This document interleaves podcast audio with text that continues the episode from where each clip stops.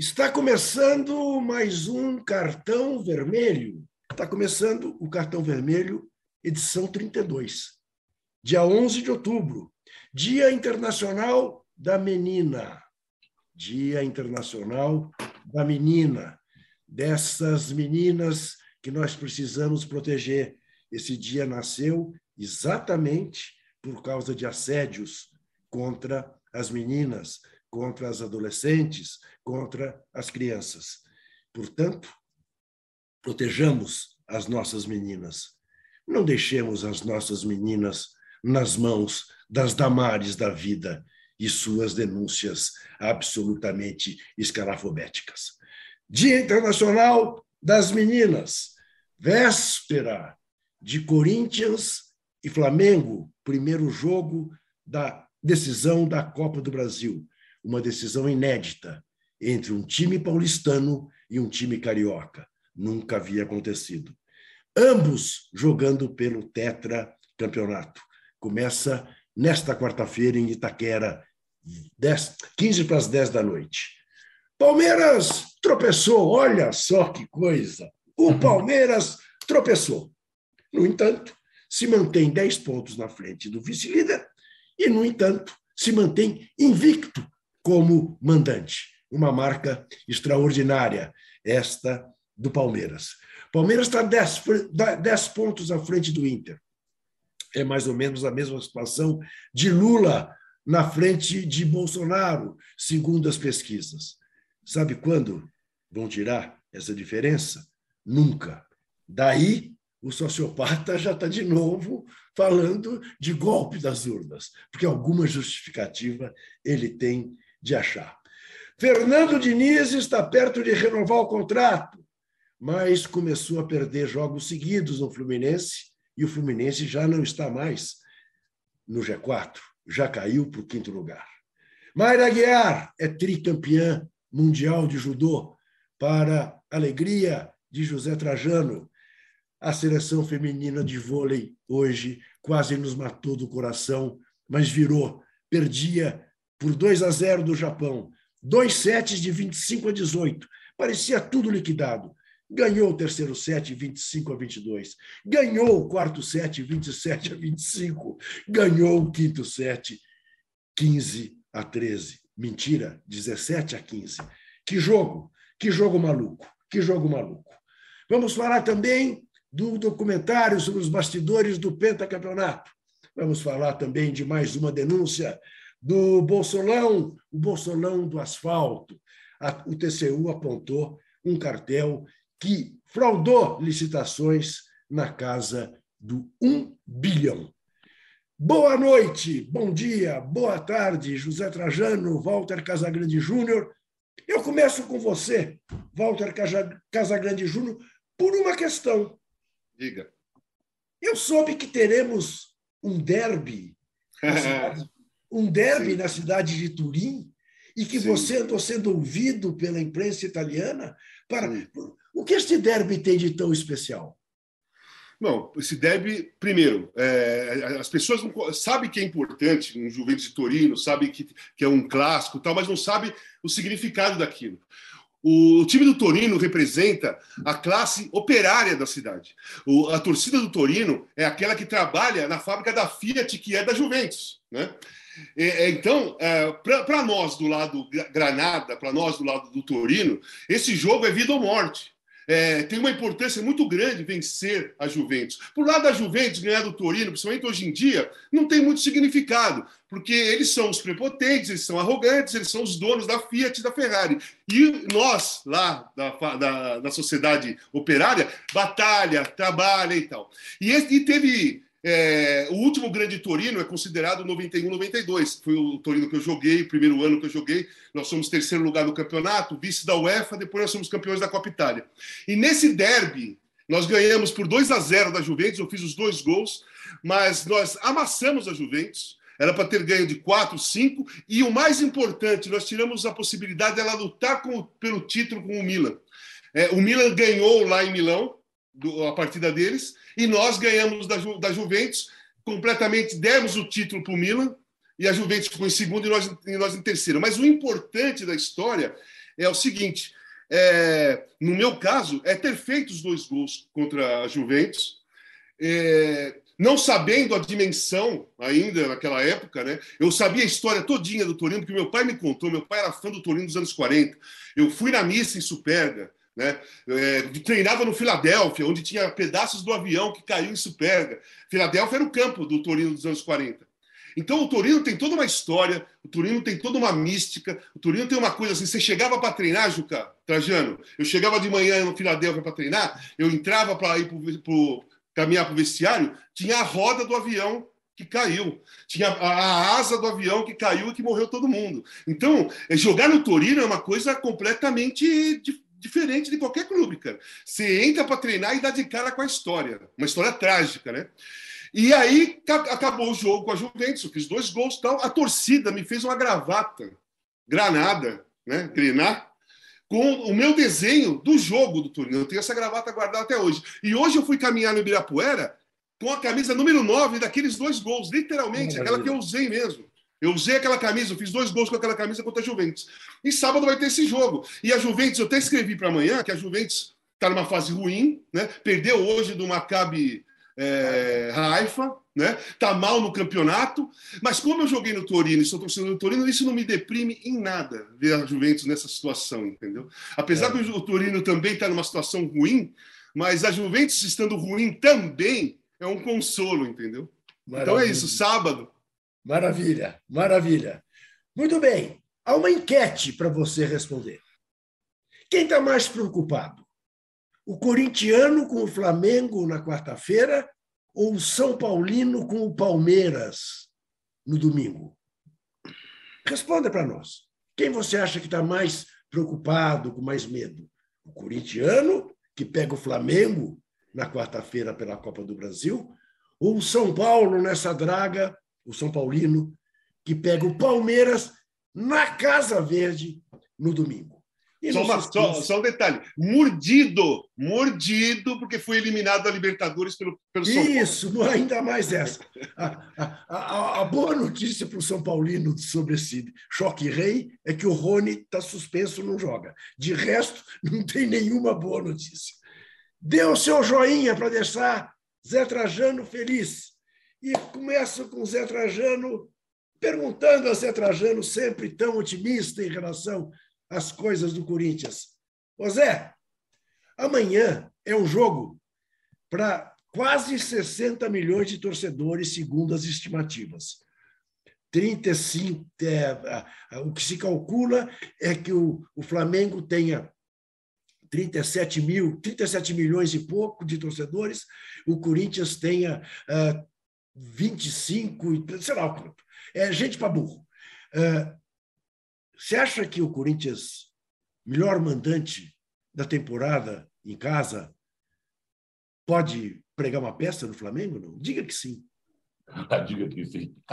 Essa pergunta foi boa. Grande abraço para todos, todas, todos. Então, olha, antes eu preferia falar do Arsenal, mas como você me perguntou de Corinthians e Flamengo. Você vai né? falar. Porque eu tô, eu, eu tô aqui numa alegria só, eu estou transbordando. Né? É, é uma coisa que quando você tem um time que você torce e ele vai, é, é impressionante. Esse, o confronto que o Casão falou entre Torino e Juventus aconteceu semana passada, entre Arsenal e Tottenham, né? que é aquela rivalidade Norte, Londres e tal. Mas aí veio o Liverpool, que ganhou também. Mas vamos falar do Corinthians. Olha, você, a enquete pergunta quem tá, deve estar mais preocupado, né? O torcedor do Corinthians ou o torcedor de São Paulo? como diria o outro, ambos os dois. Eu acho que mais do São Paulo. Porque o Corinthians, em casa, com a torcida que, que sempre frequenta o Itaquerão, carrega o time, é, é um jogo decisivo, são dois jogos, mas é o primeiro jogo da decisão. Ele pode encarar o Flamengo em casa, pode encarar. O segundo jogo, não sei, mas esse primeiro jogo, amanhã, eu acho que pode encarar. Entusiasmado, está se preparando, tem a torcida, Agora, ao contrário do São Paulo. São Paulo está numa. E, e, também uma coisa que tem deprimente é o próprio Rogério Ceni, né? O Rogério Ceni está numa tristeza, ele esbanja tristeza, né? melancolia. Então é uma coisa desagradável ter um técnico assim que Paulo vai chorar no banco de reserva. Em relação a Corinthians e Flamengo, é aquele tipo do jogo que é o primeiro de dois, jogando em casa com essa torcida corintiana que é fogo na jaca. Eu acredito até que o Corinthians possa pregar uma peça no, no Flamengo. Só tem uma coisa: você falou 60 milhões, que reúne torcedores do Corinthians e do Flamengo. Quem tiver 60 milhões está eleito no dia 30. E eu espero que seja o nosso.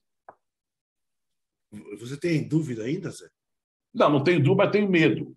É. Tenho medo, porque depois do dia 2, nós ganhamos. O presidente tem que lembrar que o Lula ganhou por 6 milhões de votos. O que me deprimiu na eleição do dia 2 foi a quantidade de gente que se elegeu, tipo Pazuello, tá. é, o, o cara que elegeu a, a, a, irmã e o pai, aquele vereador. Damares. a Damari. Isso me, me, deixou, me deixou muito mal. Sim. Mas tem que lembrar sempre para o nosso pessoal que o Lula ganhou por 6 milhões de votos e essas pesquisas que estão saindo aí, todas elas mostram uma diferença entre 7 a 10 pontos, que é mais do que 6 milhões. Está entre 8 a 10 milhões. Mas como você é falou, 60 milhões, o, o capitão Corona foi eleito em 2018 com 57 milhões de votos. Veja o que é, rapaz. Parece mentira. O Brasil Parece mentira, mas foi verdade. O Brasil estava muito doente, ainda não sarou. Mas uh, uma coisa importante é lembrar todo mundo: deve ir votar. Não se abstenha de votar. Casão, temos esse choque rei. É, a, a, a, as estimativas de torcida, número de torcida entre Corinthians e Flamengo é 32 milhões de rubro-negros e 27 milhões de corintianos. Portanto, 59 milhões de uns cacos. Temos esse choque rei no domingo. E você tem uma teoria que você me contava outro dia, muito interessante, sobre o Hendrick. É. O Hendrick está indo ao banco. Sim. Não, não, não, não, não, não fez gol ainda no time principal do Palmeiras. E você tem uma teoria que um cara como ele não ia fazer gol no Havaí, nem no Atlético Goianiense, que o primeiro gol dele vai ser coisa de cachorro grande. Como é que é isso na tua cabeça? Não, o lance é assim, o moleque é muito talentoso, isso todo mundo concorda, né? Todo mundo concorda, todo mundo vê a diferença que esse garoto tem. Ele é muito jovem, tem 16 anos. Eu fui a favor, sou ainda a favor do Abel com essa paciência, não não entrar no oba-oba, de gente pressionando, tem que pôr o garoto, tem que pôr o garoto, sabe? Tem muita gente que fica falando assim, é, dessa forma, para aí, de repente, o moleque faz um gol no quarto jogo, aí ele fala: Não falei que tinha que jogar? Não falei? Então, assim, a vaidade pode prejudicar um garoto de 16 anos, tem que ter paciência. Quem trabalha com ele é o, é o Abel. Ele entrou contra o Curitiba muito pressionado, é, teve uma bola que ele saiu no contra-ataque, ele estava com um marcador e três jogadores do Palmeiras, ele tentou driblar para fazer o gol, porque não, não, na questão ali não foi ser fominha, foi ser pressão, a pressão na cabeça dele, como se ele fosse um cara já é, adulto, é, profissional, que tinha que fazer o gol, que fazia tempo que não faz o gol. O moleque tem 16 anos não fez gol ainda. E as coisas vão acontecendo, né, Juca? Lá, contra o Atlético Goianiense, ele não jogou, mas o Rony tomou um terceiro amarelo. Então a possibilidade dele entrar contra o São Paulo é maior. Eu não estou falando que ele vai sair jogando, eu estou falando que ele tem possibilidade maior de, de repente, durante a partida, entrar.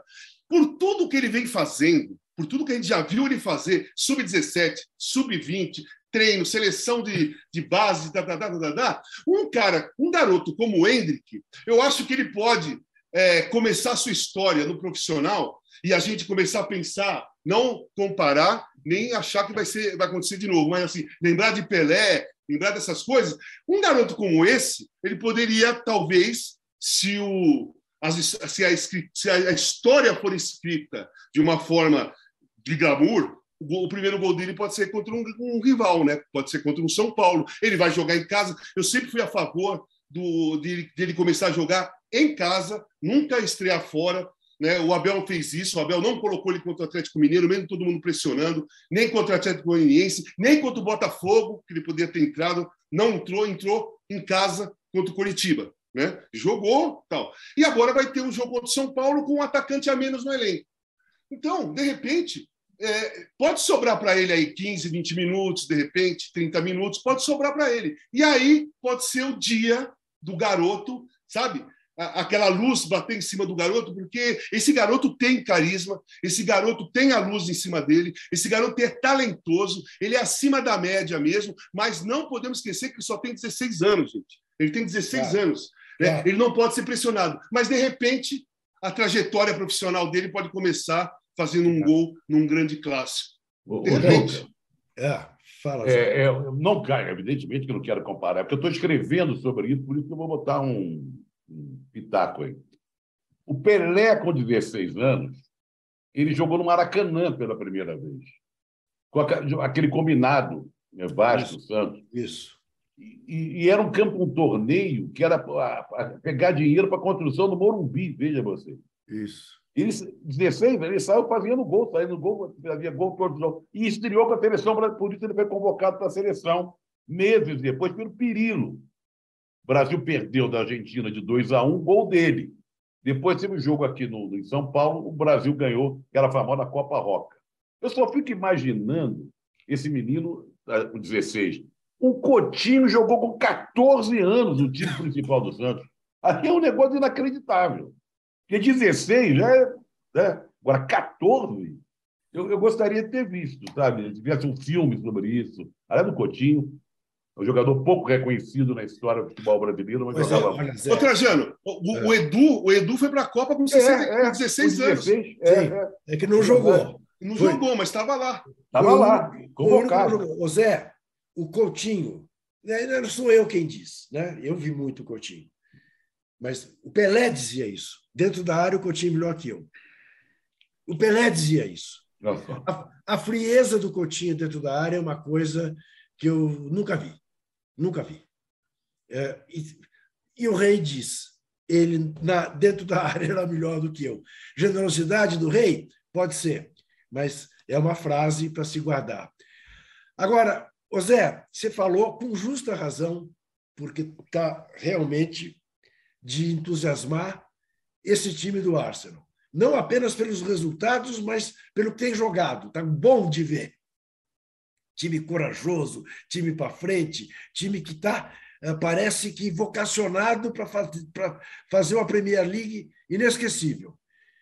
Agora, vai jogar na outra quarta-feira, dia 19, lá em, em Manchester contra o Manchester City. Você acha que esse time já tem maturidade para enfrentar esse maluco desse, desse. Eu não sei mais como qualificar, desse doido chamado Erling Haaland? Eu, eu, eu, espero que eles tenham. Um time muito jovem, é o time mais jovem da Premier League. Isso. Tem um, três meninos ali na frente, o Saka, o Gabriel Jesus e o Martinelli, jogando muito. Aquele Odegar, que é outro norueguês, né? Isso. É, também joga muito como meia, tem uma defesa bem postada. Então, olha, agora está indo, está indo, está fundo, como diz o outro, né? Evidente que encarar o Manchester City não é para é, é cachorro grande, não é para qualquer um. Eu acho muito difícil, mas vamos em frente. Está indo, está indo. O primeiro objetivo era se classificar para a Champions League, coisa que não acontece há muitos anos na história do Arsenal. Mas como o time está indo e os outros estão fracassando, por exemplo, o Liverpool, esse ano, é, é, de ladeira abaixo, ninguém esperava. Mas há uma disputa ali entre o Chelsea e o Tottenham, né? O Manchester United pode subir ali. Então não está nem. Falta muito para o campeonato. E é um campeonato que tem uma característica diferente pela primeira vez. O campeonato para. Isso. Então você pode estar super embalado, de Isso. repente o campeonato para, vários desses jogadores vão disputar a Copa do Mundo. Isso. Aí volta tudo, vai voltar tudo ao normal, vai voltar como estava. O casal até pode falar sobre isso. O jogador que para, está embalado, um time embaladaço, aí para um mês, nem treina junto, nem nada. Quando volta, volta como? Sei lá, não é? Isso pode atrapalhar muito. Não só o Arsenal, como a todos os times. Mas quem está embalado como o Arsenal, parar o campeonato prejudica muito. É verdade. Não há dúvida, né, Casão? Sim. Essa, essa, essa parada. Lembra, lembra quando o Vicente Matheus parou o Campeonato Paulista? Sim. 79. Foi igual ao Palmeiras? Lembra disso? 69. Não? É que ele não, ele, não quis, ele não quis jogar rodada dupla. Ele não quis dividir a renda é. em, em, quatro, em quatro partes iguais no que ele é. tinha. Toda a razão, né? Sim, lógico. O lance é assim: você vê a importância do Haaland, você não, é, não tem mais como definir, né? No, no, tá, tá começando a ficar difícil arrumar uma palavra para definir esse cara. Ele é tão importante, ele é tão, é, tão superior na posição dele hoje em dia, é tão diferente, que uh, o City foi jogar contra o Copenhagen, ele ficou no banco, o time empatou 0 a 0 não é, A questão não é o empate, a questão é empatar 0 a 0 Perderam um pênalti, o Marres perdeu um pênalti, e, e, o time empatou 0 a 0 porque o City já empatou no, no, no a Premier League, mas 3 a 3 isso. Ele fazendo dois é, gols. É, é. Né? Hoje ele não jogou e o City empatou 0 a 0 Então, o, o City, assim, antes, antes de, de, chegar nos outros anos, que o City ganhava inglês, mas ia, não chegava na. na não, consegue, não, consegue, não conseguia ganhar a Champions, né? Que faltava um cara desse. O time do, do, Guardiola é aquele time que ele gosta de ter o domínio, toca, toca, toca, toca, vai em progressão, entra na área, não tem um cara dentro da área e faz gols, né? E quando chega mata-mata, decisão de título, semifinal, quem tem um cara como esse, como o Real Madrid tinha o Benzema, tem o Benzema ano passado, faz a diferença. Aquele cara que vai pum, e mete o gol. Não fica enrolando. Né? É, é, o time do City faz um gol nesses, nesses mata-mata e às vezes fica enrolando, ficava enrolando. Agora não vai enrolar mais. Vai ter um cara lá dentro se a bola passar perto dele, ele vai fazer o gol. Então a chance do City ganhar o campeonato esse ano, a Champions League, é muito maior do que, do que a dos outros anos. Porque hoje ele pode bater de frente com, com o Real Madrid, porque se o Real tem o Benzema que faz gol, ele vai ter o Haaland que também faz. E só que tem esse detalhe, né? É, foi só um jogo, é a primeira vez que o time que ele fica no banco e não joga, que o time empata 0 a 0 mas é, é, tem que começar, o Guardiola tem que começar a pensar se o time está tá começando a ficar dependente dele fazer gols. Sabe? Porque ele já, ele já faz a maioria, ele já é o artilheiro do campeonato. E o único jogo que ele não joga, o time empata 0 a 0 Convenhamos, tudo bem, foi, então, em, foi em Copenhague, foi legal, a torcida fez uma festa, pô, mas é o City, né? Mudando de Copenhague para o Rio de Janeiro, Casão. Hum. Aliás, Ju, que me desculpe, falando em Copenhague, eu lembro sempre do filho do, do, do Capitão Corona, né? que ganhava dinheiro vendendo chocolate. Né? É. Eu nunca vi uma loja de chocolate dar tanto dinheiro, proporcionar, comprar uma mansão de 6 milhões de reais. Haja chocolate. Né? Ele, ele fez a, a multiplicação dos ovos de Páscoa. É verdade. É impressionante. O Casão, hum. o Fluminense depende demais do Cano e o Fluminense estaria virando o fio e mais uma vez vai para as costas do Fernando Diniz, que na hora do vamos ver não deu certo? Não, assim, vamos lá. É, primeiro, eu gosto do trabalho do Diniz. Eu, eu gosto. Também. Eu mas também. não acho, não acho muito longe de ser aquilo que ultimamente as pessoas estavam falando. Muito longe. Nem se cogitar para uma seleção brasileira. Eu acho muito longe. Por que, que eu acho muito longe? Porque o trabalho dele até hoje está tá acontecendo novamente, tem um prazo de validade. O, o, trabalho dele é bonito, o time joga bem, vai indo, dá espetáculo, ganha, de repente, para, para tudo. Para, para de fazer gol, para o é. toque, para o encanto, para a beleza, começa a ter falha, começa a ter buraco na defesa, para é, não fica mais compacto, compacto, perde a organização. Esse é o trabalho que o Diniz faz. Então a questão, eu não jogo nas costas dele. Não dá para jogar nas costas de alguém. Mas algumas coisas você tem que, você tem que é, é, é afirmar, porque tem, tem um histórico aí. Esse, esse, isso isso isso está acontecendo com o Fluminense, eu até escrevi outro dia, me parece, é muito semelhante com o que aconteceu com o São Paulo no 2020. A única a diferença é que o São Paulo estava em primeiro lugar, com sete pontos de diferença. Ele teve aquela guerra, com aquela briga feia com o Tietchan em campo, que tentaram passar um pano, já está resolvido, não está até hoje. O Tietchan não gostou, não gosta até hoje. Qualquer entrevista ele fala: não foi legal, não gostei. A família dele também não gostou, tudo mais. Dali em diante, o time de São Paulo despencou, foi atropelado pelo Internacional, como, como o Fluminense foi atropelado pelo América de, de, de Minas no domingo e começou a despencar. E o Fluminense era aquele que estava todo mundo, pô, vai disputar com o Palmeiras. Ah, se, se, o Palmeiras perder, o Fluminense encosta. Agora, nem, nem entre os quatro está. Está despencando, está despencando. E uma coisa que eu não gosto no, no Diniz é o seguinte: fora esse prazo de validade, que eu não sei o que acontece, mas acontece, eu não sei o porquê, é o seguinte. É, primeiro, ele não assume os erros dele e, a, e, fica tentando sempre limpar a barra de algum jogador importante para ele no, no, time. O Felipe Melo está sendo o Daniel Alves da vez. O Felipe Melo está sendo o Daniel Alves dele, que o Daniel Alves do São Paulo é o Felipe Melo no Fluminense. Todos os jogos que ele colocou o Felipe Melo, ou no meio do caminho, no meio do jogo, zagueiro, ou saindo jogando, o Fluminense perdeu com o Felipe Melo falhando. E toda entrevista depois, ele eh, minimizava os fatos, aliviava o Felipe Melo e desviava o assunto. Por quê? Era, é, não assume, ele não, tá, não assume que está é, tá errando em colocar o Felipe Melo de zagueiro. Está errando, está tá todo mundo vendo, não é só eu que estou falando, não. Você pode procurar matérias aí, torcedores do Fluminense, é a mesma coisa. Então ele teima algumas vezes com alguns caras é, e não assume o erro. E aí começa a atrapalhar o grupo. O Daniel Alves, eu fiz vários jogos do São Paulo na sequência. Teve um jogo com o Atlético Paranaense que o time estava mal, mas o Daniel Alves jogando mal, ele fez cinco, cinco alterações e não tirou o Daniel Alves. Dali em diante, vários jogadores começaram a ficar com, com a cara amarrada, não estavam gostando de sair, porque ele não tirava o Daniel Alves. E com o Felipe Melo a mesma coisa. E, eu vi essa semana, eu não sei se é verdade, tá? Que eu não estou informado. Eu até falei no, no, no texto, assim, ó, não sei se, tá, se aconteceu alguma coisa no vestiário do Fluminense como aconteceu com o Tietchan, mas começou um, um rumor que o, o vestiário do, do, do, Fluminense tinha tido algum atrito dele com outro jogador. Eu não sei, só estou só, só falando o que eu li, tá? Não estou falando que isso aconteceu ou que está acontecendo, eu só estou falando o que eu li. Mas tem uma possibilidade porque a gente conhece o tipo de comportamento que ele tem. Ele é um psicólogo, ele é um treinador, formado em psicologia que precisa urgente de terapia. Que Boa. é normal, Se, porque todo psicólogo faz terapia. Se, Sim, se as claro. pessoas não sabem, o psicólogo, faz, é lógico, o psicólogo sim, sim, faz terapia. Sim, é claro. Tem uma filha psicóloga que tem então, uma, uma não psicóloga tem? que é assistente. Exatamente. Exatamente. Olha aqui, José.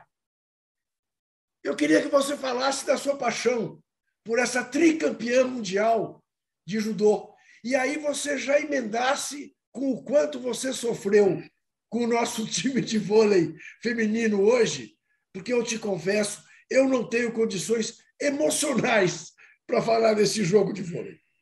Olha, as mulheres estão dando um show, apesar que no, foi o dia da... das meninas. Não é o dia das meninas, mas antes, dois dias atrás, nós tivemos o Dia Nacional da Violência contra a Mulher. E os Isso. números são assustadores. São. Né? São assustadores. Mas no esporte, como também na eleição, elas estão dando um show. O, o, a Mayra é tricampeã mundial. Ela ganhou da chinesa campeã olímpica. Isso. Quer dizer, é um feito extraordinário. Né?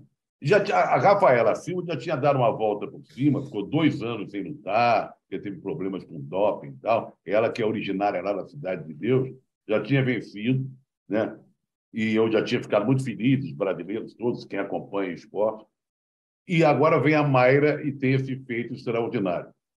Além da Mayra e da Rafaela, nós tivemos das meninas do vôlei, hoje que quase nos matam no coração, né, Juca? Nós já estamos com a certa idade e do jeito que elas estão ganhando os jogos, essa, essa virada sobre as japonesas, estava 2 a 0 para o Japão, e as meninas foram lá, 2 a 1 2 a 2 vai para o tie break, Sensacional. E, e a gente tem que mandar, além das meninas, que são sensacionais, um grande abraço para o querido Zé Roberto Guimarães, né?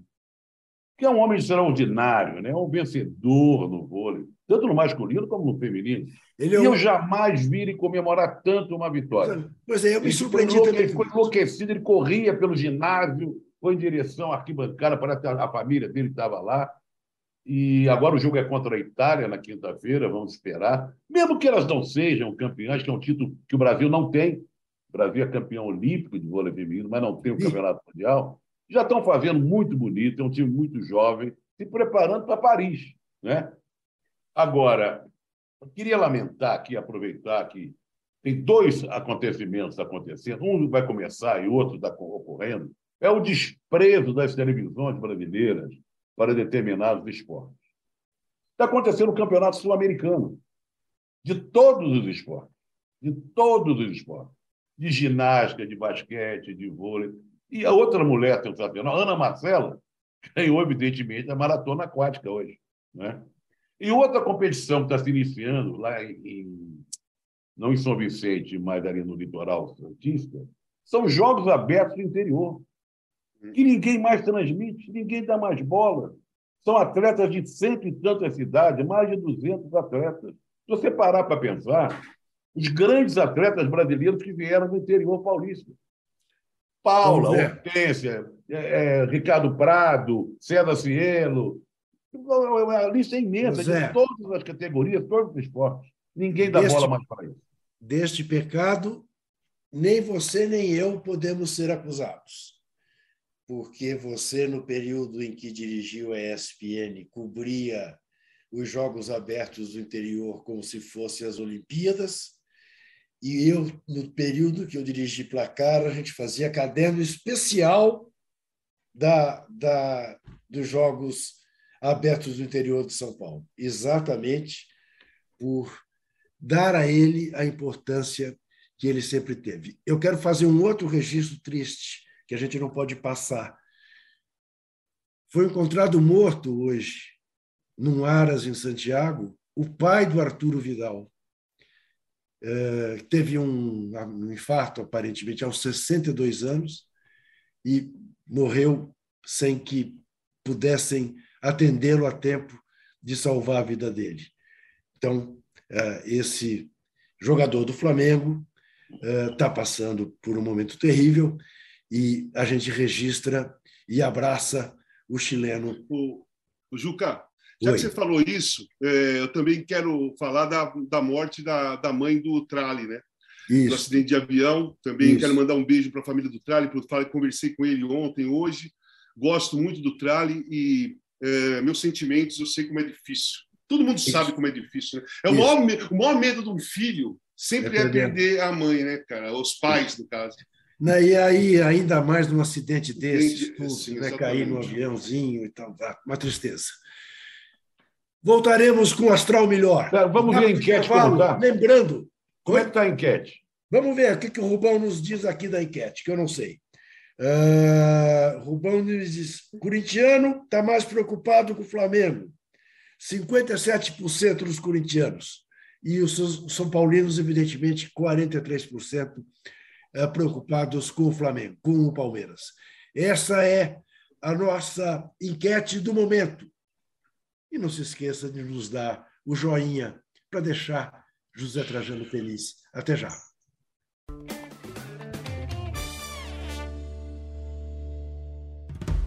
O podcast UOL Investiga, A Vida Secreta de Jair, mostrou o envolvimento direto do presidente da República, Jair Bolsonaro, num esquema ilegal de rachadinha. Agora, na segunda temporada, o esquema é outro. Eu sou Juliana Dalpiva e vou contar para você sobre as relações que o Bolsonaro e os filhos construíram com esses policiais que entraram para o crime. Não se pode estigmatizar a milícia, em especial os policiais que estão envolvidos nesse novo tipo aí de policiamento, vamos dizer assim. E vou trazer um quadro geral de quem o clã premiou com medalhas e emoções ao longo de 20 anos. Spoiler: essa lista tem PMs acusados de corrupção, lavagem de dinheiro e homicídio. Você pode ouvir o podcast UOL Investiga, Polícia Bandida e o Clã Bolsonaro no UOL, no YouTube e em todas as plataformas de podcast.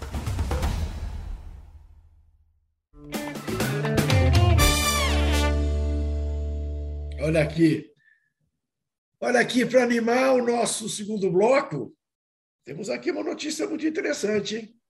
Que acaba de sair. O IPEC para governador de São Paulo. 46 a 41, Zé Trajano. Aliás, ontem eu vi o debate e me surpreendeu muito favoravelmente a performance do Haddad. Isso. O fato de poder se é, movimentar, o, o formato até foi interessante. Isso. Ele, que é um professor, né? Ele, em vez de ficar parado ali andando, muito bem preparado, foi muito bem. Mando daqui um grande abraço para o nosso professor Fernando Haddad. O Juca, Trajano, Amanhã, às nove da manhã, eu estou numa live com Haddad, Fernando Haddad, nove da manhã. Eu e ele olha conversando. Que, olha que legal. Muito bom. Às nove. E que canal, Casão? Eu acho que é da campanha do, ah, do canal dele. é, o canal dele. Deve ser ali. da campanha, deve ser da campanha. Ô, Casão, eu estou enganado ou fui eu que te apresentei a ele? Foi na sua casa. Você não lembra? Não, nós, é, nós fomos tomar um café um, pouco antes da, um pouco antes da pandemia. Um é? pouco antes da pandemia, pouco tempo antes. Você não lembra? É uma, é uma, é uma pergunta que eu ultimamente não gosto muito de Não, mas eu sou forte nisso. De tá memória, bom. eu sou bom.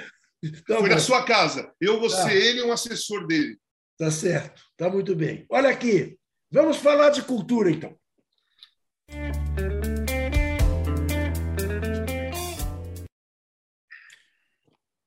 A cultura que eu vou falar é futeboleira. É um documentário muito interessante sobre os bastidores do pentacampeonato brasileiro, pentacampeonato mundial da seleção brasileira.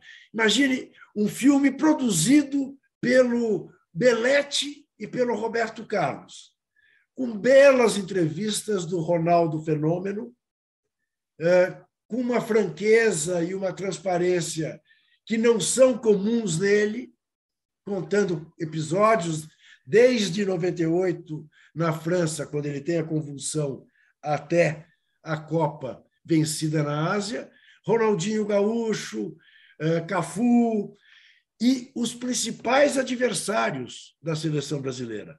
O belga Wilmots, que teve um gol anulado até hoje, ninguém sabe por quê. Né? O goleiro Sepp Maia, eh, da, da Maia, não, não, não Sepp Maier era o grande da Alemanha, campeão em 74. Sim, o goleiro da Alemanha que foi. Oliver Kahn.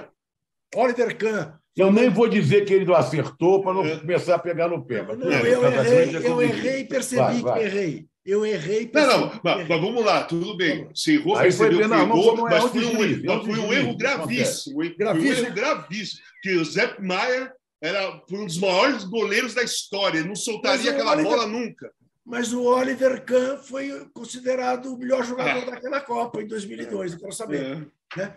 Uh, enfim, uh, entrevistas com o Beckham, uh, é muito boa. Muito, os ingleses falando daquele time brasileiro, eles não têm dúvida de que o gol do Ronaldinho Gaúcho foi por querer, coisa que o Filipão já bota em dúvida.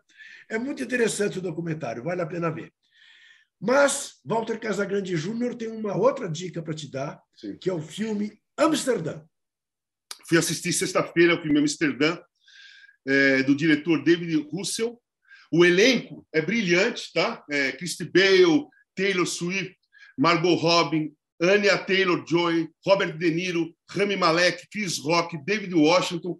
O filme é o seguinte: é, uma, é um drama sarcástico, não é comédia, não é divertido, parece ser, mas da, da metade para frente vai mostrando como o fascismo é, consegue dominar um país através usando a própria democracia, né?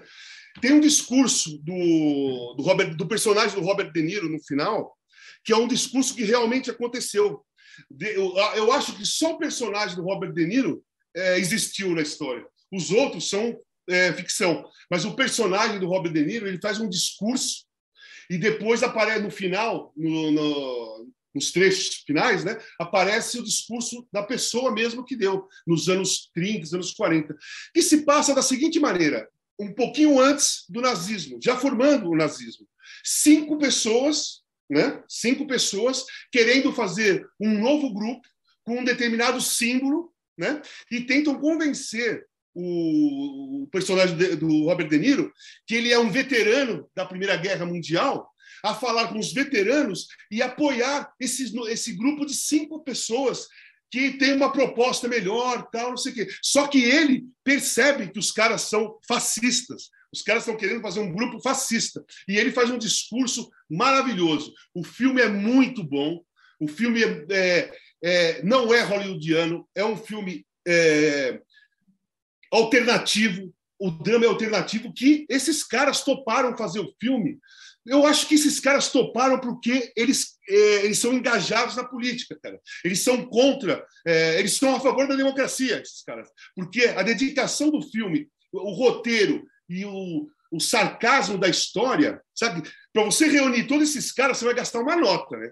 Você vai, pô, cada caixinha de cada um. Então, eu acho que foi, é, foi através de uma ideologia em proteção da democracia. E quem vê esse filme, quem vê esse filme, vai se identificar rapidamente com o que acontece aqui no Brasil, com o que está acontecendo agora aqui no Brasil. Agora, que o Jair Bolsonaro quer, quer usar uma democracia forçado para depois acabar com a democracia. Né? Não, é assim que começa mais, o fascismo. Nada mais curioso do que a gente observar que, para quem falava uh, do risco do Brasil se transformar numa Venezuela, coisa que durante oito anos de governo Lula e cinco de governo Dilma não aconteceu em nenhum momento, a Venezuela, quem quer fazer do Brasil é o sociopata, que quer mexer no número de integrantes do STF para ter o controle da Suprema Corte.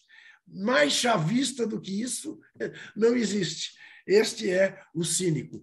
Agora, eu vi o trailer do Amsterdã, Casão, e eu quero deixar muito claro aqui, como eu não sou machista, que eu acho o Robert De Niro um cara lindo de morrer, mas como é bonita, como é bonita a Margot Robbins. Não, meu Deus do céu. Não, a, a Anya Taylor-Joy também é uma, uma mulher muito bonita, uma atriz espetacular. Já vi vários filmes com ela. É. Ela faz uns filmes alternativos, os personagens dela são sempre interessantes, uhum. personagens contestadores. Muito bom, muito bom filme, muito bons atores. Eu, eu tenho Vamos... uma dica cultural, posso fazer? Me dê, faz favor, seu Zé Trajano. Não, é, é, é, o pessoal que está no Rio de Janeiro, sábado, lá na Folha Seca, nossa querida Folha Seca, Sim. livraria na Rua do Ouvidor, sempre do, do, do querido Digão, que tem roda de samba, que é sempre animada, é uma livraria que quem não conhece, vá lá, porque tem a história, muita coisa de música, futebol, ali da história da cidade do Rio de Janeiro. O Digão recebe todo mundo muito bem. Será o lançamento do livro do, do, do, Monsanto, do, do, do Monsanto o Virada, Milagre em Lima. Então, eu até pedi um textinho para ele, que ele fala assim: há duas semanas de mais uma final da Libertadores para o Flamengo, ele lança a virada Milagre em Lima, que retrata a segunda conquista rubro-negra da competição sul-americana. Esse livro é de 2020, mas por causa da pandemia não teve lançamento de autógrafos e tal. Então vai ser agora Rapaz, uma da tarde, lá na Folha Seca, Rua do Ouvidor, evidentemente com a presença do Dudu Monsanto, dos amigos todos, né? dos rubro-negros. E o Dudu é um grande pesquisador e uma pessoa que eu prezo muito, é como se fosse um filho mais novo mesmo. Grande Dudu Monsanto. E, para quem não sabe, saiba, vou lembrar Zé Trajano, que certamente não se esqueceu, quem se esquece das coisas aqui sou eu. Mas Dudu Monsanto fez com Zé Trajano e comigo o primeiro piloto de um programa Cartão Vermelho. Que nós é verdade, que não foi para frente. É. Sim, antes da pandemia. É, não foi né, nós, é. Isso, isso. Aí é, parou tudo e tal. Então, é, pena que eu não possa estar no Rio, mas fica aqui o meu desejo de um excelente lançamento para esse ótimo livro do Dudu Monsanto. E agora a gente bota o olho nos tipos.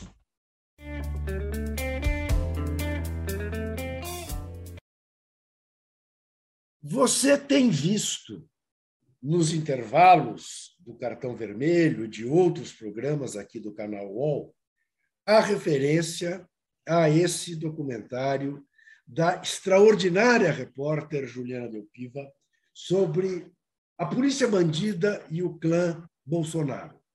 Olha, o, o, o anúncio é muito bom, é, a chamada é muito boa, desperta a curiosidade. É, ela até dá um spoiler na chamada, mas eu vou dizer uma coisa. Quando você vir, eu tenho certeza que você vai ficar estarrecido. Estarrecido, angustiado e preocupado. Porque não é possível que nós tenhamos deixado que as milícias chegassem ao poder da maneira como chegaram. Não é na Baixada Fluminense, não é nos morros cariocas. Não. É em Brasília. É demolidor o documentário é, que a Juliana Delpiva faz. Fora o livro dela, né? Sim, sim. Eu, eu, ainda não li o livro. Eu tá também na, não, mas o livro é que tá na pilha. né? Vi uma referência ao livro dela, feito, acho que pela Cristina Serra, fazendo um baita elogio ao livro dela. Muito bem. E quero falar também da reportagem da dupla da Folha, Flávio Ferreira e Matheus Varga, dando conta de que o TCU aponta que o cartel do asfalto fraudou licitações no governo Bolsonaro, no ministério do senhor Tarcísio, de um bilhão de reais. Um bilhão, aquele número mágico que o Ciro Gomes gosta de citar. Dá bilhão? Dá. Dá bilhão. Sem se falar não é?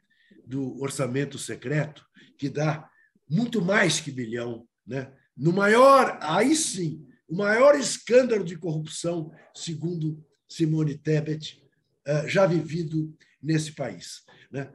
As cidades, Casão, não sei se você viu isso, as cidades em que foram cidade feitas, pequena, cidade pequena, né? Cidades pequenas, extrações de dente, cidades sim, de sim, sim, sim, que teria que tirar 14 dentes de cada habitante para justificar aquele gasto. Sim, sim. É um negócio de maluco. Ô, Juca, eu só quero aproveitar que você sim, falou aí da, do, do, documentário da Juliana Dalpiva e falar, eu sempre falo todos os dias no meu programa na TVT, e Eliane Brum fala, registra todos os dias sim. também lá no Twitter, que hoje nós temos 1.672 dias, 1.672 dias do assassinato da execução de Marielle e Anderson. Sim. E até agora não sabemos quem mandou matar e por que mandaram matar. Nós sabemos que tem dois milicianos presos e também não acontece nunca o julgamento desses dois milicianos. Repetindo, 1.672 dias. Dois milicianos presos e um vizinho do sociopata envolvido, né, Zé? Esse Adriano Lessa, ele ganhou o título de. Sim. Aquele, aquele de, aquela medalha que eu ganhei também lá no Rio, mas ele recebeu na cadeia. É. Quem entregou na cadeia foi o Flávio Bolsonaro. Veja você que coisa. Não, e o, o, Ministério da Defesa, não foi o Ministério da Defesa que deu uma condecoração ao é, o Hang, né? Como chama aquele, aquele senhor que se, que veste de verde? Isso. É o, Zé Carioca, é o Zé Carioca. É o Zé Carioca. Isso. Ele foi condecorado. Isso. Esse né? cara que nós estamos falando é o Rony Foi o Ministério da Defesa? Foi o Ministério da Defesa ou o Ministério da Aeronáutica? Qual foi? Que eu não sei, que eu não me lembro. Eu li a notícia, mas não me lembro. É, mas alguém condecorou. Aliás, é, alguém...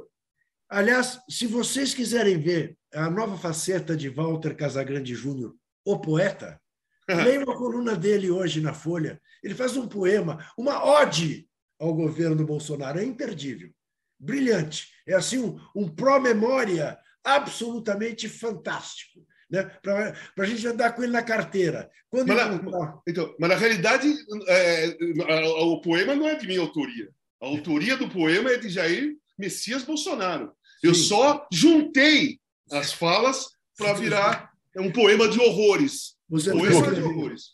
Eu queria é. fazer um registro aqui Sim. de um artigo que foi muito comentado, exaltado, da nossa querida Mili Lacombe que tem um programa, inclusive, com o Casão aqui no. Sim, sim, sim. Né?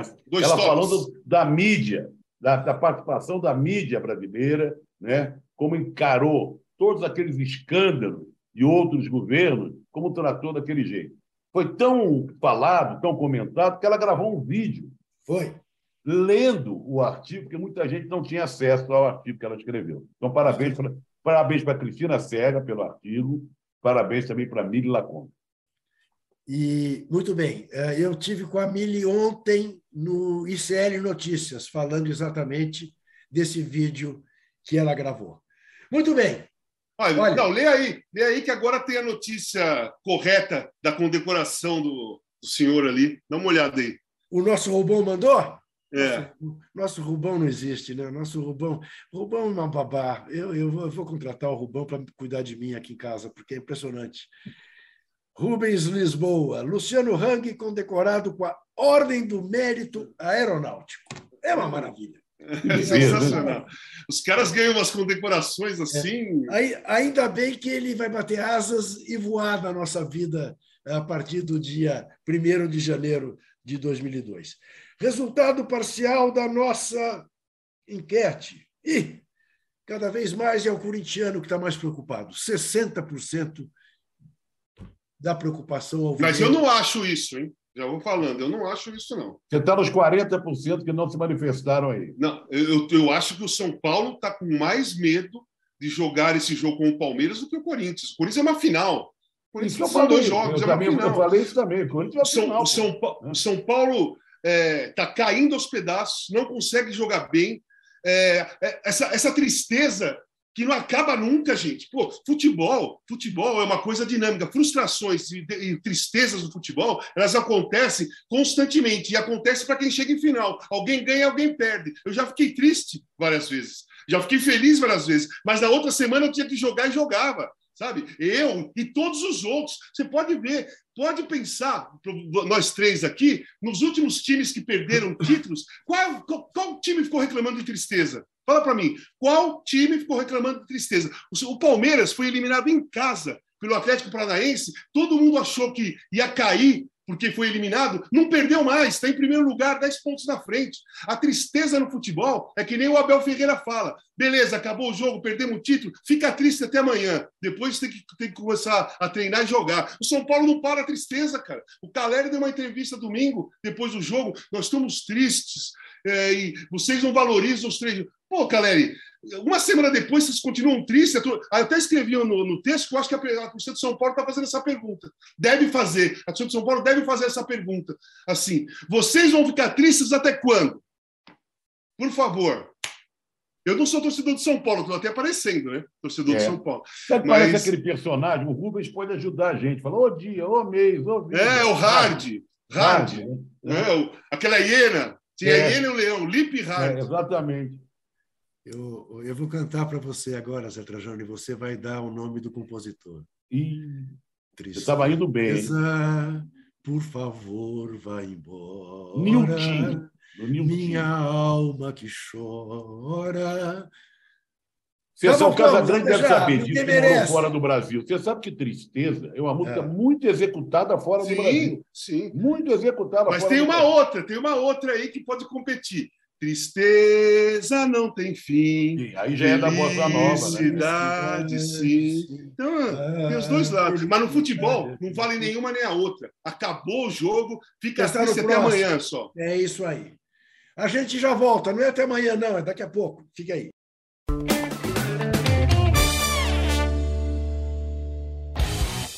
Futebol sem fronteiras. Jogo jogado dentro do campo e fora dele. Bastidores, economia, política, turismo. O podcast do UOL para quem gosta de futebol internacional e tudo o que vai além de um simples grito de gol. Futebol sem fronteiras. Toda quinta, comigo, Júlio Gomes e Jamil Chad, no canal UOL. Todos os dias, às 9 horas da manhã, você tem um encontro marcado com o esporte aqui no canal UOL. Às segundas e sextas-feiras tem o podcast Posse de Bola com o nosso timaço de comentaristas analisando as principais notícias do mercado. E aí, na terça, quarta e quinta, às 9 da manhã, o encontro é comigo, Domitila Becker do All News Esporte, que traz as principais notícias do esporte no Brasil e no mundo. Prepare o seu cafezinho e eu te espero aqui no canal UOL.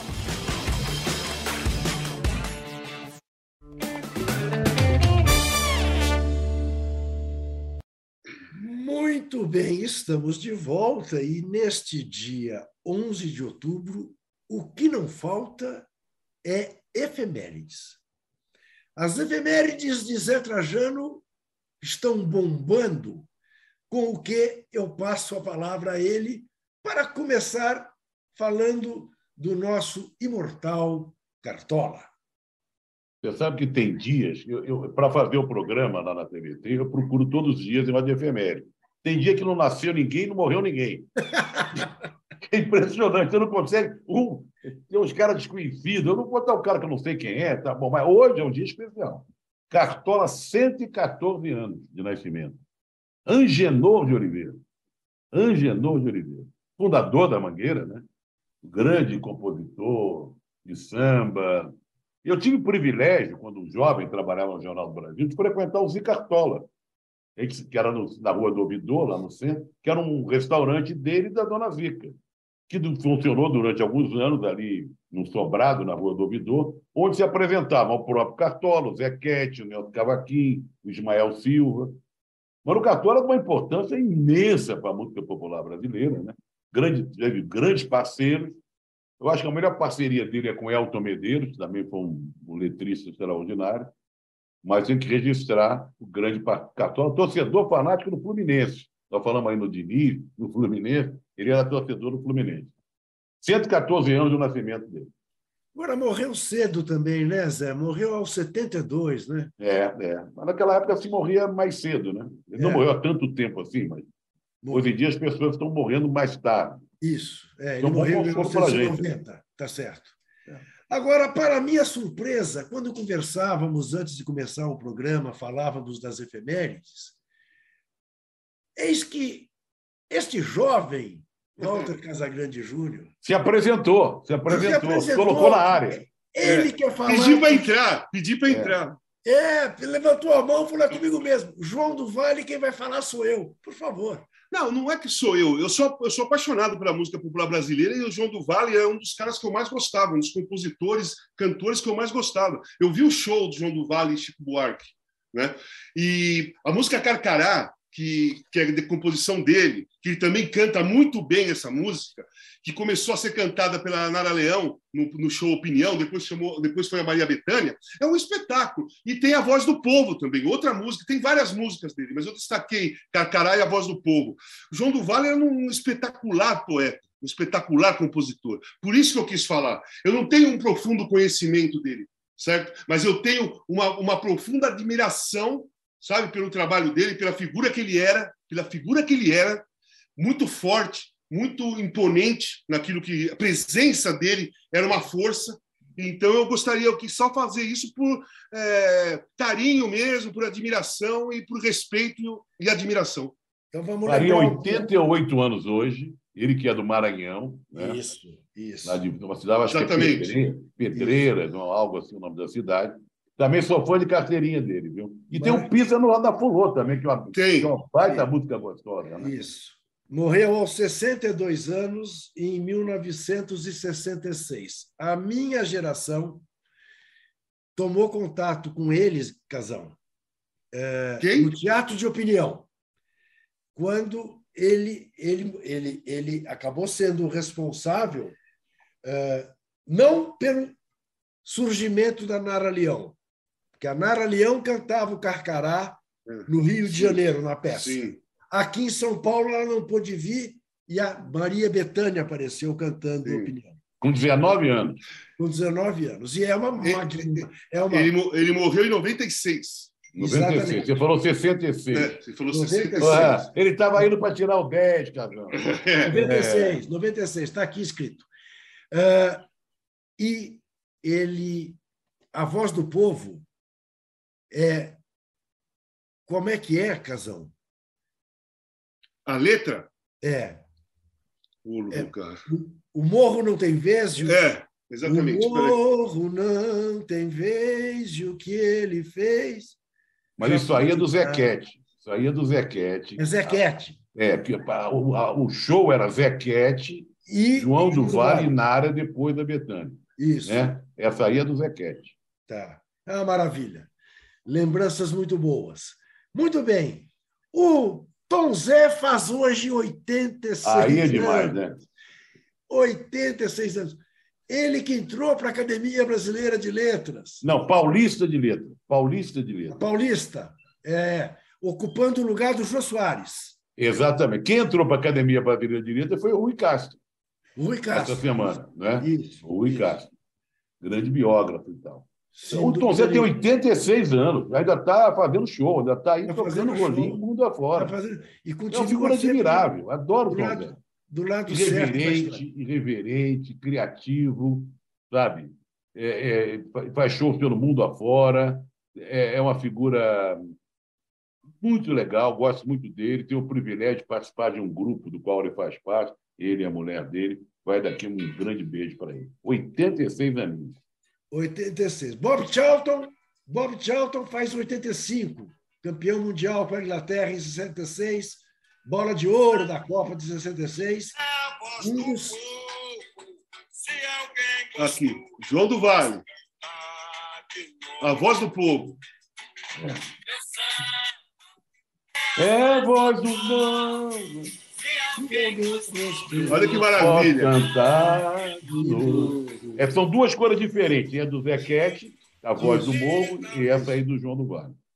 Muito bem. Dois grandes nomes da música popular brasileira.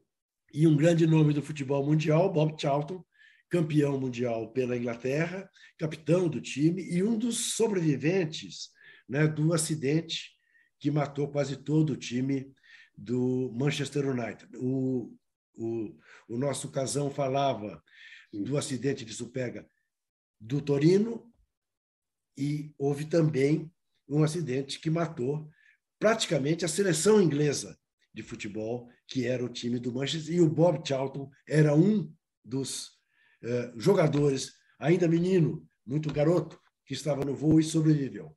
Faz hoje, faz hoje s- 85 anos, vida longa a Bob Charlton. E quem faria 83 anos é a rainha do tênis brasileiro, Maria Esther. Bueno. Para quem não sabe, eh, antes do Guga, o tênis brasileiro tinha um nome de excelência acima de qualquer suspeita. Maria Esther Bueno, a rainha de Wimbledon, né? era uma tenista extraordinária, começou a jogar tênis aqui no, no, no tênis no tênis clube, uma extraordinária jogadora, a maior E ela não ganhou só, foi rainha de Wimbledon, ela ganhou várias vezes o Forest Hills, que era o aberto dos Estados Sim, Unidos, sim. Roland Garros. 19 títulos É um de Grand negócio Slam. inacreditável. É, 19 títulos. Você sabe que quando eu estourei o joelho na Itália, eu vim fazer tratamento aqui no, no CT de São Paulo. E ela estava fazendo fisioterapia no punho. E aí eu conheci a Maria Esther Tá Bueno, a gente ficava conversando todos os dias, porque eu, eu tinha que ir para o CT todo dia e ela também. E aí eu conheci, batemos papo. Cara, pessoa espetacular. Pessoa Isso. muito gentil, muito educada. Muito. Era uma pessoa de família Sim. simples. Maravilhosa. Isso, é. E naquela época o tênis não dava tanto dinheiro como hoje, né? Não, não dava. era ter sido uma mulher rica pelos títulos Isso. que ganhou. Sim. Mas naquela época não ganhava esse dinheiro. Eu, eu falei, ela jogava, ela começou jogando tênis aqui no Tietê Tênis Clube. Era um clube, era um clube de de gente Classe média. exatamente, média bem média. É. Ah, morreu, morreu aos 78 anos em junho de 2018. Faz hoje 18 anos da morte do escritor Fernando Sabino, mineiro, morreu aos 80 anos, e 11 anos da morte do humorista José Vasconcelos. Acriano, engraçadíssimo. Você sabe que o Zé Vasconcelos, eu acho que inaugurou, Juca, essa coisa de espetáculo sozinho. Sim, então, foi a verdade, foi isso mesmo. É, Foi isso mesmo, Trajano. né? ele, ele tinha um negócio chamado Eu Sou o Espetáculo. Isso, Você ia para o teatro, ele sozinho, ele imitava uma opção de gente, né? isso. Ele era realmente muito engraçado. E naquela época a gente comprava LP, É, Isso. um LP com as piadas do Zé Vasconcelos, imitações e tal. Tinha na casa dos meus tios. Eu não aguentava mais. Toda vez que eu ia na casa do meu tio, tinha que ouvir aquelas piadas do Zé Vasconcelos e as imitações. E depois, ele tinha personagens também. É, era uma coisa engraçadíssima. E ele, ele depois te- teve um empreendimento que ele tentou fazer, a Disneylândia brasileira, a Vasconcelândia, lembra? Vasconcelos. Pascoal Celândia, É, que não deu certo, né? que não deu Isso. certo. que inclusive, só para constar, minha despedida de solteiro foi lá, numa sexta-noite. Olha só. Você esqueceu do Renato Russo, Juca. Bem, 26 anos da morte do Renato Russo. Ele morreu aos 36. Faz tempo que morreu o Renato Russo, né? Legião Urbana, aquela história toda e tal. E bom, um sucesso tremendo, né? com Legião, carreira solo e tal. Muito tempo, ele morreu muito cedo. Olha aqui, o Wendel Pereira da Silva está perguntando se a gente não vai falar da Damares. Wendel, ele não sabe Eu- o final da história hoje. eu imagino, eu imagino, Wendel, que você não tenha visto a abertura do programa, porque já na abertura do programa, ao me referir ao fato de que hoje é o Dia Internacional da Menina, eu fiz referência a esta a esta mulher perversa, a esta mulher que não tem o que a qualifique, né? Ah, Por quê? Porque o meu cartão vermelho é para ela, Damares Silva, que elegeu-se senadora, parece mentira, elegeu-se senadora por- pelo Distrito Federal, mas neste momento não goza de imunidade sindical, de imunidade parlamentar. O que pode ser motivo para tanto o pedido do Ministério Público Federal? Para que ela se explique, quanto de advogados do grupo prerrogativo que estão exigindo explicação, que esta mulher venha a ser punida, porque ela, ela, ela, na verdade, ela tinha que ser simplesmente banida da vida política brasileira. Porque o que ela fez, a denúncia que ela inventou de crianças que têm os dentes arrancados arrancados para fazer sexo oral. Peraí, crianças de 3 e 4 anos. Isso, crianças de 3 e 4 anos. Estupros em bebês. De duas, uma. Ou isso é uma mentira deslavada, ou ela fez. Prevaricou. Prevaricou no ela cargo, prevaricou. Porque ela, como ministra, tinha obrigação de levar isso adiante. Enfim, o meu cartão vermelho é para ela e para todos aqueles do Paraná, do Rio Grande do Sul, de Santa Catarina, de qualquer canto do Brasil que esteja difundindo preconceito contra os nordestinos. O Brasil não seria o Brasil não fosse o Nordeste brasileiro. Então, a eles também o meu cartão vermelho. O Juca corre o risco terrível ela, como senadora eleita, está querendo a presidência do Senado. Exato. E ela pode ser presidente do Senado, independente da vitória do Bolsonaro ou do Lula. Sim. Não é? Sim. E corre o risco. Já imaginou determinado dia que o presidente se ausenta, o, o vice tem que viajar, ela virá presidente do Brasil. Sim. Nós não merecemos isso. Não. Juro, não isso, isso aí já é demais para nós. Só uma coisa, tá eu acompanho o seu cartão vermelho em tudo do Juca, acompanho tudo. É... O título da minha coluna hoje foi Damares, um poço sem fundo de perversidade precisa ser impedido e punido. Ela é um poço profundo de perversidade e de preconceito. E o que ela fez é, é tão horrendo, é tão horroroso, que é, eu, assim, eu dou o cartão vermelho também para as pessoas que estão distorcendo essa informação. Que, para as pessoas que estão falando assim, eu leio alguns comentários. Pô, é, ela deu, ela fez uma denúncia e você está revoltado. Gente, denúncia se faz no Ministério Público, não era, uma, não era um culto religioso. Ali não é denúncia nenhuma. Ali ela está narrando um fato que ela tem que provar, que ela tem que comprovar. Um fato horroroso, uma coisa gravíssima, uma coisa nojenta, sabe? Se aquilo for verdade, ela tem que provar e deveria ter levado adiante antes sabe? Ela falou que tem fotos e está filmado. Isso ela falou no culto dela, no culto dela. E agora hoje, se eu não me engano, ela veio falar que foi está sofrendo ameaça de morte desde 2 de outubro da eleição, sabe? Eu não sei se é verdade ou se não é, mas a questão é que só veio depois que ela, foi, que ela fez essa, essa nojeira, que está todo mundo cobrando uma atitude da polícia, da, do, da, do Ministério Público, e depois tanto tempo depois do dia 2. Se eu sou, se eu sou ameaçado de morte hoje, eu ligo agora para a polícia. Agora. Eu saio, eu gravo um vídeo agora. Eu acabei de ser é, ameaçado de morte. Agora, nesse momento. Eu não vou esperar uma semana, 10 dias, 20 dias para fazer isso, né? Então, tem um abaixo assinado rolando aí, que eu sei que o Juca assinou, eu também assinei, né?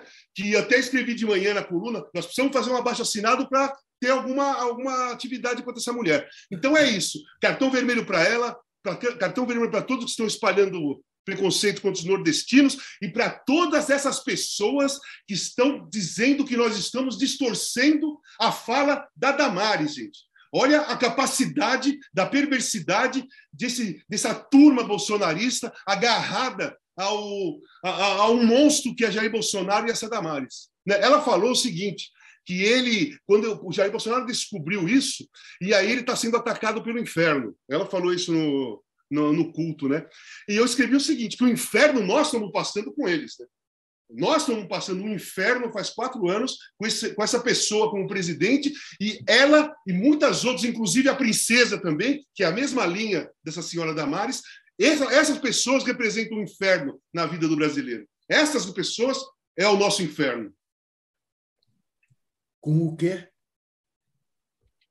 Zé Trajano tem alguma coisa a acrescentar? Não, é, eu endosso, evidentemente, esse cartão vermelho, claro. E também dou cartão vermelho para as pessoas que elegeram essa senhora como senadora lá no Distrito Federal. Sem dúvida nenhuma. Muito bem. O cartão vermelho volta terça-feira que vem, sete e meia da noite. Amanhã tem o All News com a Domitila Becker, Zé Trajano e Eduardo Tironi, o âncora. Quinta-feira, 19, tem o Dois Toques, com o Casão e a Mili Lacombe. Na sexta-feira, nove horas da manhã, o Posse de Bola. A produção do cartão vermelho é do nosso Rubens Lisboa. A operação da Letícia Lázaro, que está nervosa, corintiana. Ela respondeu à enquete. Vamos ver o que, que ela respondeu, se ela diminuiu ou aumentou o número da nossa enquete. Hã? Cadê, Rubão? Cadê o resultado final da nossa enquete? Muito bem. A Letícia Lázaro é uma corintiana doente, aliás, saudável. E Roger Melo. Os corintianos estão mais preocupados que os São Paulinos, 61 a 39. Ô, Juca, Sim. só para não perder o gancho, a gente reclama tanto que no meio do futebol, no meio do esporte, as pessoas não se posicionam. Você falou o nome Roger, eu quero mandar um grande abraço para o. Roger Machado. Exatamente. Muito bom. Eu quero mandar um outro, sabe para quem? Para o Luizinho, ex-quarto zagueiro do Galo e da seleção brasileira, que que estava lá na manifestação Ah, é? Lá Lá em BH. em BH. Um abraço para ele. Um beijo Isso. pro Luizinho, meu parceiro. Grande jogador, diga-se de passagem, quarto zagueiro clássico, jogava uma barbaridade. Distribuição de vídeo da Bruna Brasil, que por ser Brasil é 13. Da Marina Paulista, que por ser paulista também é 13. E da Sara Oliveira. Eu posso ser processado pelas duas, porque eu não faço a menor ideia em quem elas votam. Estou manifestando o meu desejo de que elas votem no 13 a coordenação de Carol Escobar e de Fabrício Venâncio. Aquele Fabrício Venâncio que quase me leva a um erro grosseiro, não, três ou quatro programas atrás. E a direção de Felipe Virgílio, que também engrossou essa nossa enquete, está muito preocupado. Vai dormir na pia desta noite para amanhã. E eu também, devo confessar, mas a fiel é a fiel. Terça-feira nós voltamos. Até lá. O cartão vermelho tem a apresentação de Walter Casagrande Júnior, José Trajano e Juca Kifuri, produção de Rubens Lisboa, operação de ao vivo de Letícia Lázaro e Roger Melo, coordenação de Carolina Escobar e Fabrício Venâncio e direção de Felipe Virgili. Antoine Morel é gerente-geral de MOVE, Vinícius Mesquita é gerente-geral de UOL Sport e Murilo Garavelo, diretor de conteúdo do UOL. Você pode ouvir esse e outros podcasts em uol.com.br barra podcasts. Qual?